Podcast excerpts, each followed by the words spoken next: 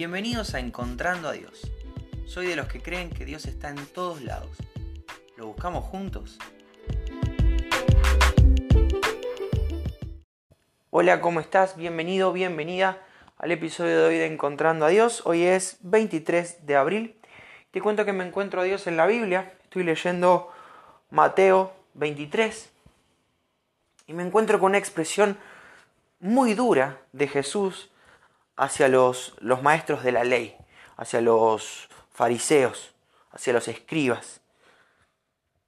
Y, digo que es muy duro y destaco esto porque en realidad Jesús se rodeaba de enfermos y era muy dulce. Estaba rodeado de, de, pobres, personas hambrientas, y era muy tierno para hablarles, para enseñarles, con mucha paciencia. Le trajeron una mujer que estaba en pleno acto de adulterio se la pusieron ahí adelante y le dijeron, Señor, la tenemos que matar. Estaba en adulterio. Yo no la condeno. Era, tenía una personalidad muy, muy, muy agradable.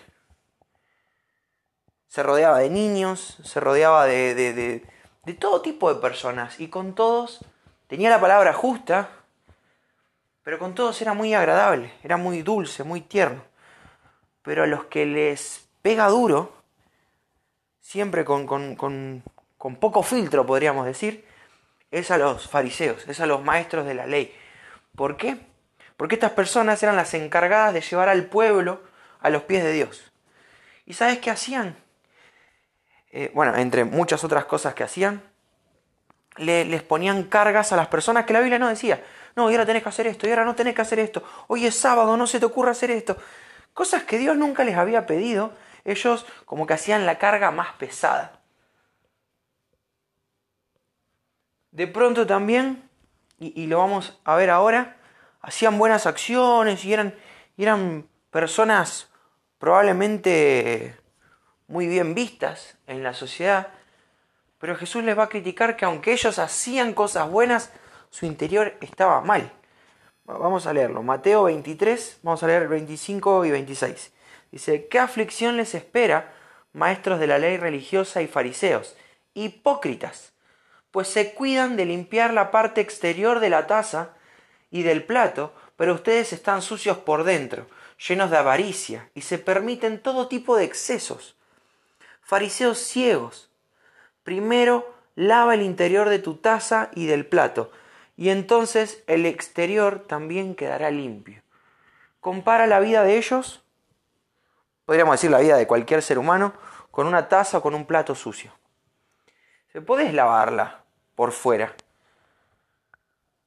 Pero me imaginaba eh, un vaso de. una taza tal vez, donde tomaste el café con leche a la mañana. Tomaste el café con leche, se evaporó la humedad, quedó como esa.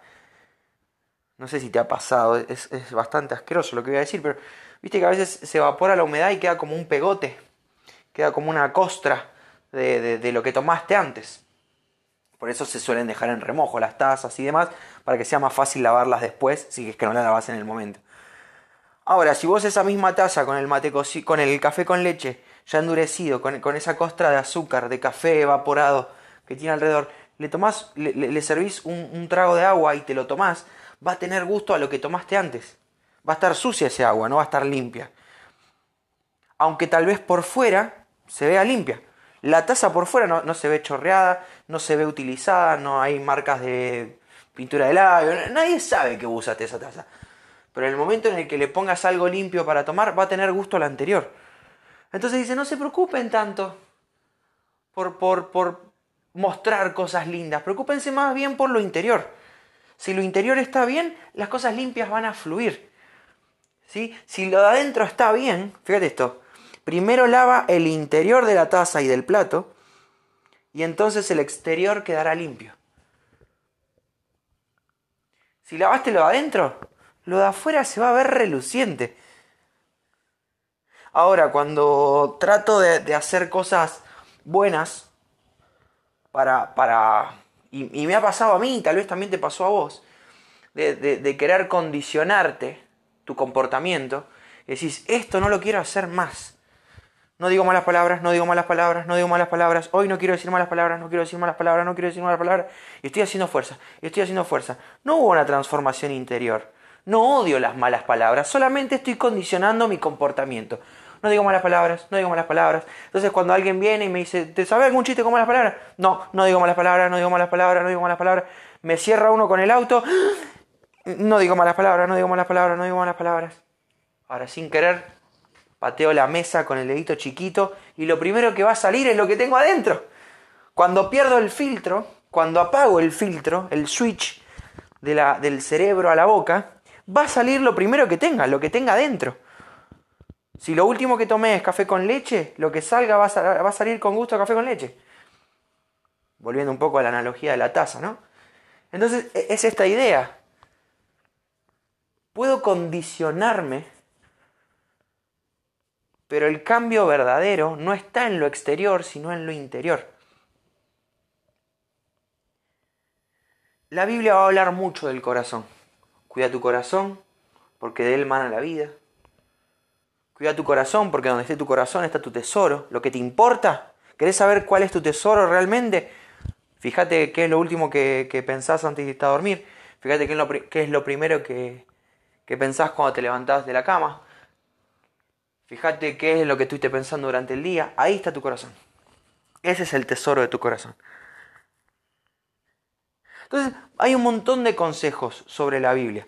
Santiago, por ejemplo, el capítulo 4, el versículo 1 dice, ¿qué es lo que causa las disputas y las peleas entre ustedes?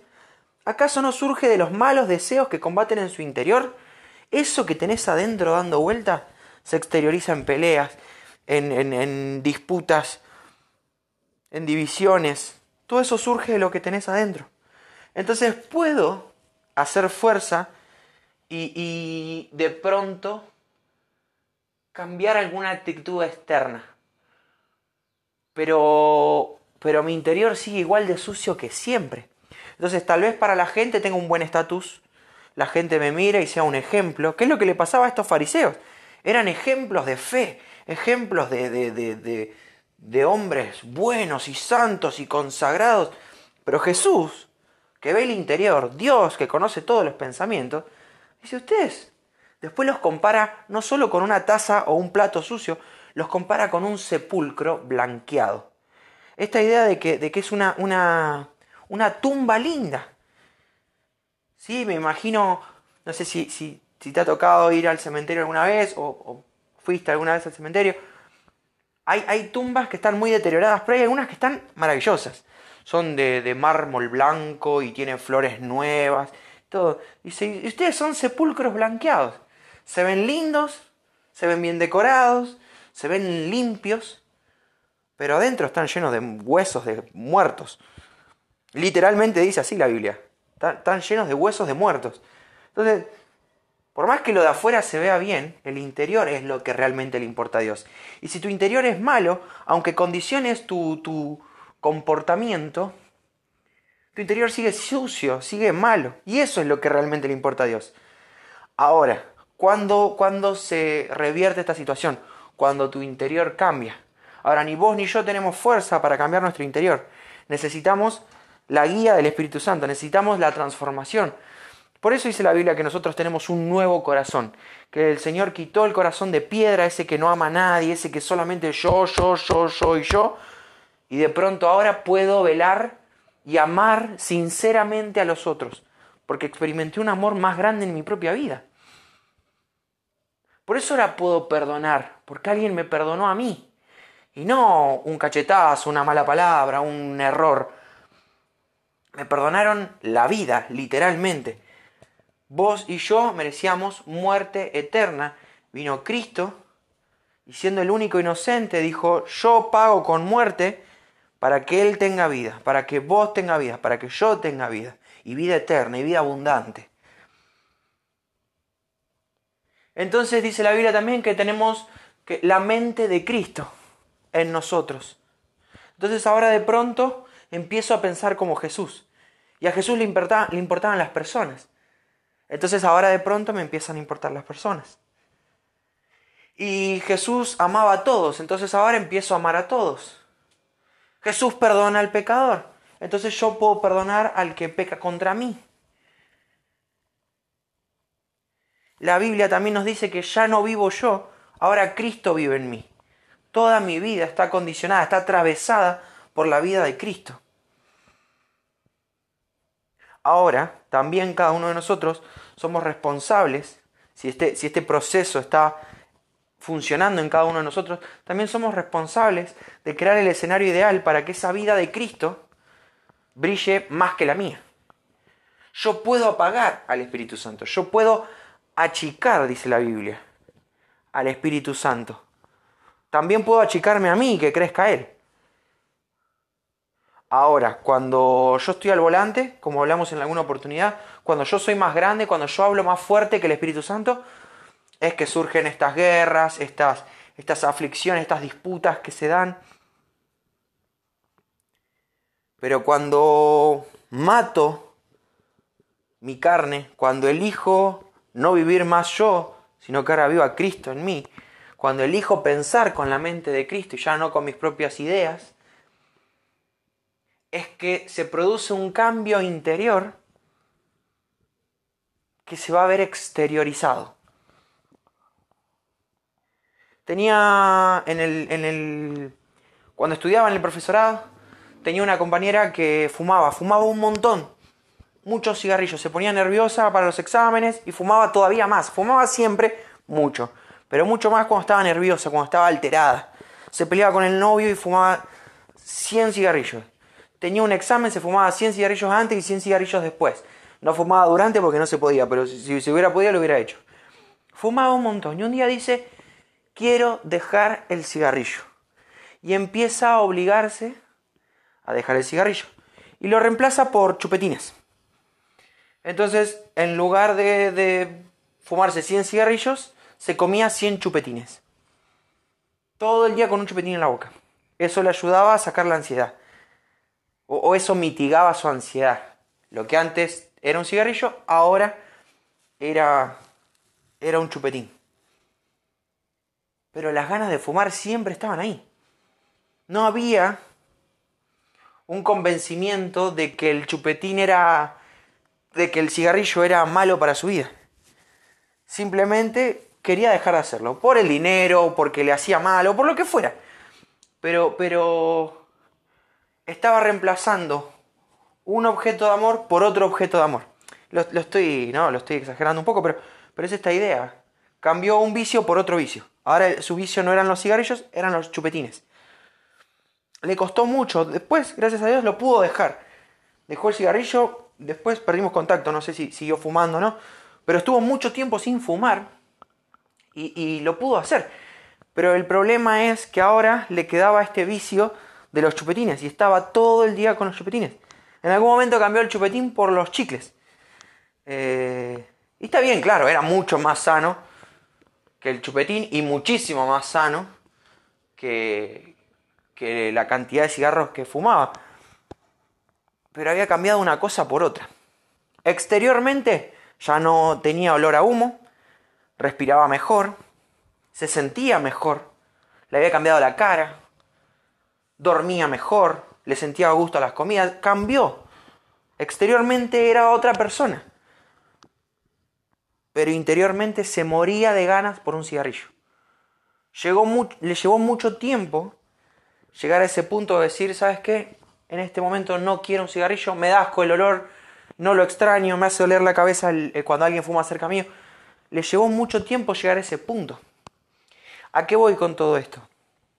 A esta idea de, que primero tengo que cambiar el interior para que después se vea exteriorizado. Si no, son, son buenas acciones. Y las buenas acciones están buenas. Ya te digo, esta persona que dejó de fumar eh, se sentía mejor, se veía mejor. E, estos, estos fariseos, estos maestros de la ley, eran de ejemplo para el pueblo. El pueblo los quería imitar. Pero interiormente estaban hechos un desastre. Una vez escuché a una persona hablar de esto y decía, yo le puedo poner un revólver en la cabeza a alguien y decirle, no ames más a tus hijos.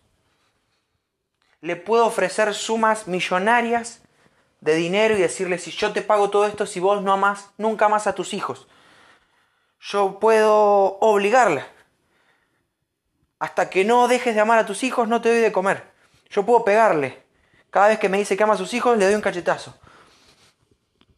Pero yo no puedo hacer que deje de amar a sus hijos. No lo puedo generar. Si cambió porque lo obligué, porque le pegué, porque le pagué o porque lo amenacé, en realidad tal vez no los amaba tanto. Porque el amor no, por ejemplo, en este caso el amor no, no, no se puede cambiar, es algo que sentís interno y es algo muy fuerte, muy arraigado. Entonces este predicador decía, lo que necesita es amar algo más grande. Para dejar de amar a sus hijos tiene que amar algo más grande. Era un ejemplo, no era una situación inventada. ¿Por qué le pegarías a alguien para que deje de amar a sus hijos? No, pero, pero es, es esta idea. Todos amamos algo. En nuestro corazón busca amar algo, busca hacer tesoros. Entonces este predicador decía, el problema es que, nuestros tesoros están pensados en, cosas momentáneas, en un orgasmo que dura algunos segundos, en un subidón de droga que dura algunos segundos, como mucho algunas horas, pero todo eso baja y necesito más. Dice, y, este, y esta persona decía, lo, puedo dejar de drogarme, puedo dejar de tener sexo. Dice, pero en mi interior lo voy a seguir queriendo. La manera de que yo deje de querer esto es cambiarlo por algo que me guste más. Por algo que me haga sentir mejor. Entonces dice, la solución a, esa necesidad de, de amar algo es amar a Dios que es mejor que todos los orgasmos que se te ocurran, que es mejor que todos los subidones de droga o lo que sea que, te esté llenando hoy.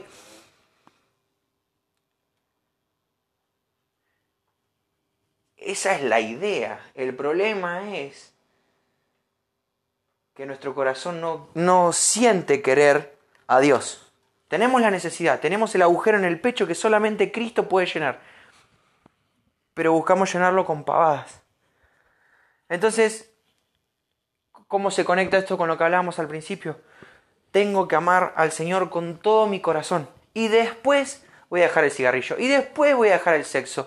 Y Que no esté mal tener sexo, ¿no? Lo, que quiero decir es, esta idea de, de, ya no va a ser lo más importante en mi vida, porque encontré algo mucho más importante. Mi satisfacción no pasa por esto, porque está en algo mucho más grande, en algo eterno, ni siquiera momentáneo. Entonces, en esta idea me encuentro a Dios. Me encantó la, la, escena, la imagen que nos regala Jesús de una taza sucia. Y esta idea de que podemos vernos bien, pero por dentro estar completamente sucios, destruidos. Ahora, qué importante es que su interior se transforme, que su interior cambie, para que también lo de afuera cambie. No puedo pretender cambiar afuera, recibir este dinero para dejar de amar a mis hijos. No puedo pretender empezar a hacer buenas obras para volverme bueno. Estas buenas obras son reflejo de lo que está pasando adentro mío. Esto te quiero compartir, espero no haberte mareado, espero que realmente sea de bendición para tu vida. A mí me sirve mucho reencontrarme con estas ideas, con estos versículos para analizar realmente cuál es mi nafta. A diario, como te digo siempre, tengo que evaluarme, porque cuando dejo de evaluarme, cuando empiezo a, a vivir por inercia, es que me doy cuenta que en realidad dejé de buscar a Dios y, y tomé otra vez el control yo. Necesito hacerlo a diario, porque me voy de la ruta muy fácil, porque me, me salgo del carril muy fácil. Así que esto te quería compartir, realmente espero que sea bendición y si Dios quiere, nos volvemos a encontrar mañana.